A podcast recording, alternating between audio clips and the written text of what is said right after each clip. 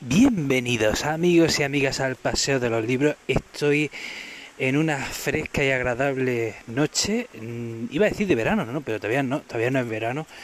Ya saben que bueno, eh, sigo disfrutando de la libertad de haber terminado ya el confinamiento y estamos en la de lo que llaman la desescalada, ya podemos pasear, ya podemos andar.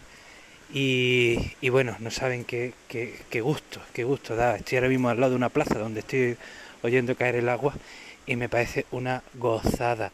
Estoy ya casi, casi a punto de ponerme al día con los libros porque tenía ahí un stock de libros que tenía que comentar en este programa y ya casi, casi me voy a poner al día. Menos más, qué alivio. Bueno, bueno, bueno, vamos a hablar de un... Momentos cumbres de la historia de César Vidal. Ya saben, bueno, ustedes ya me conocen, ¿Vale? Ya saben que yo tengo varios podcasts de historia que me dedico a la divulgación de la historia, que soy profesor de historia. Entonces siempre, bueno, pues entre mis lecturas preferentes están esos libros de divulgación histórica. Me gusta, intento ver quiénes cuentan la historia bien, quiénes cuentan la historia de una manera clara, de una manera que se pueden, de una manera que se pueda entender, de, de una manera que, que, que esos autores que son capaces de sintetizar de hacer lo complejo fácil, de hacer un tema amplio y hacerlo sencillo. Siempre estoy a la búsqueda de, de esos autores y, esos escritores. Y hoy, bueno, pues este, este, es un buen ejemplo para el caso. Yo ya he comentado en otro podcast, pero lo vuelvo a comentar, que yo a César Vidal, bueno, ya saben que ha sido locutor de radio durante muchos años, ahora tiene incluso su propio podcast, y yo lo escuchaba mucho, yo durante mucho tiempo lo he escuchado, y hay que decir que en lo que se refiere al tema de la política hay un montón de cosas muchas cosas, muchas cosas en las que difiero. Pero a su vez hay un montón de cosas que admiro de este hombre, sobre todo, sobre todo esa locuacidad, esa capacidad de síntesis, esa, esa manera de expresarse, ese vocabulario, pues es una cosa que admiro. Eh, por desgracia, ya lo comenté en este podcast, hemos llegado a un punto de, de un sectarismo radical, un sectarismo extremo en España, y yo no, yo no quiero caer en eso. aunque no esté de acuerdo con alguien, con sus ideas políticas, yo no voy a dejar de coger aquello que me gusta de esa persona. ¿eh? No voy a dejar de utilizar lo que me pueda servir, no voy a dejar de aprender de alguien, aunque haya cosas en las que no esté de acuerdo. Porque en España, bueno, desde hace ya muchos años, pues estamos en, eh, en las trincheras en las trincheras, por desgracia, ¿no? Entonces, eh, comentaba que, que, eso es lo que admiro de César, de, César Vidal. Y lo comparo un poco con el caso de Lava Galán. Son autores, eh, César Vidal tiene más de 100 libros publicados. O sea, un autor muy, muy prolífico. Y, y una cosa que, de, volviéndolo a comparar con el Lava Galán, eh, una cosa que admiro, ¿no? Una, un anhelo, un anhelo que, que, al que una aspiración a, la que uno anhela, un sueño que, que, yo sé que no sé. Ese sueño de, de saberlo todo, ese anhelo de, de, controlar todo el conocimiento, ese anhelo de poder eh, controlar todo lo que, o sea, conocerlo todo, ¿no? Yo de pequeño, ya lo he contado, ya lo he comentado alguna vez, de pequeño de verdad pensaba que algún día podría leerme todos los libros del mundo eh, luego me di cuenta, me, me, llevé una huasca y dije, ostras, que no se puede.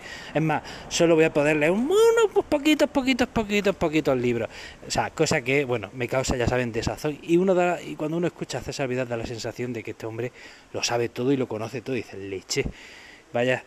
Y bueno, mm, ¿qué más? ¿Qué más? ¿Qué más? Eh, ah, bueno, bueno, ¿de qué va trae este libro? Bueno, pues momentos cumbres que cambian la historia. Va haciendo un repaso por la historia universal de determinados acontecimientos que han, que han sido decisivos en el curso de la historia. Por ejemplo, habla de la batalla de Cabo Camela, habla de cómo eh, San Pablo lleva el cristianismo a Europa, de la invasión de los bárbaros en el Imperio Romano, de la caída de Bizancia. Este capítulo me pareció súper interesante, el de la caída de Bizancia. Cuenta cómo eh, un señor le ofrece a, los bizantinos una manera nueva de hacer un... O sea, cuando Constantinopla estaba siendo asediada por los turcos, un señor le dice, mira, tengo esta manera de hacer un cañón que es súper potente y con un alcance tremendo. Y el, emperador bizantino dice, no, no, no quiero este cañón. Cogió, se lo ofreció a los turcos y los turcos, pues en buena medida, gracias a ese cañón, eh, consiguieron ya tomar Constantinopla. Eh, y bueno, hay una cosa que con la que discrepo en este libro y ya me pasó en el anterior. A veces usa una visión para mí reduccionista y simplificadora o simplista, ya no me acuerdo cómo se dice. Eh, por ejemplo, en algunos capítulos mmm, viene a decir, bueno, pues que el protestantismo, ya saben que él eh, si no lo saben, el autor es protestante, eh, el protestantismo es el origen de la democracia, el origen de los derechos humanos, el origen de la riqueza, el origen del mundo libre, el origen de todas las cosas buenas. O sea, el protestantismo el protestantismo, el origen de todas las cosas buenas.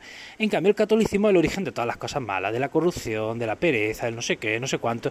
Entonces, en algunos capítulos se viene a reducir eso, que los católicos, pues bueno, en fin, tal, eh, y los protestantes son la leche. Y, me parece a lo mejor un poco simplificar, ¿no?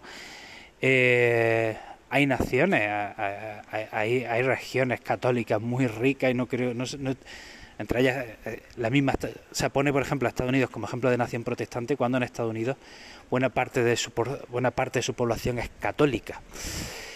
Eh, ah sí y otra, otro ejemplo por ejemplo eh, cuando habla de la invasión de, los musulmanes de la península ibérica por los musulmanes cuando habla, pues, viene a decir un poco que bueno, casi todos los problemas, buena parte de los problemas que tenemos hoy día en España, 500 años después, es por culpa de los musulmanes. O sea, o sea han pasado ya 500 años, pero mm, mm, ahí, ahí siguen los problemas que nos causaron. ¿no? Entonces, esas visiones mm, me parecen, bueno, pues no, no me gustan la, en plan explicar las cosas en blanco y negro. Y poco más, en todo caso el libro, bueno, pues ya les digo que es recomendable y está muy bien y es muy claro. Y hasta aquí el programa de hoy, querido amigo, querida amiga, eh, espero que, bueno, que espero que esté bien, espero que esté bien, sea cuando sea cuando escuche este programa. Y nos vemos, nos vemos pronto. Un abrazo enorme.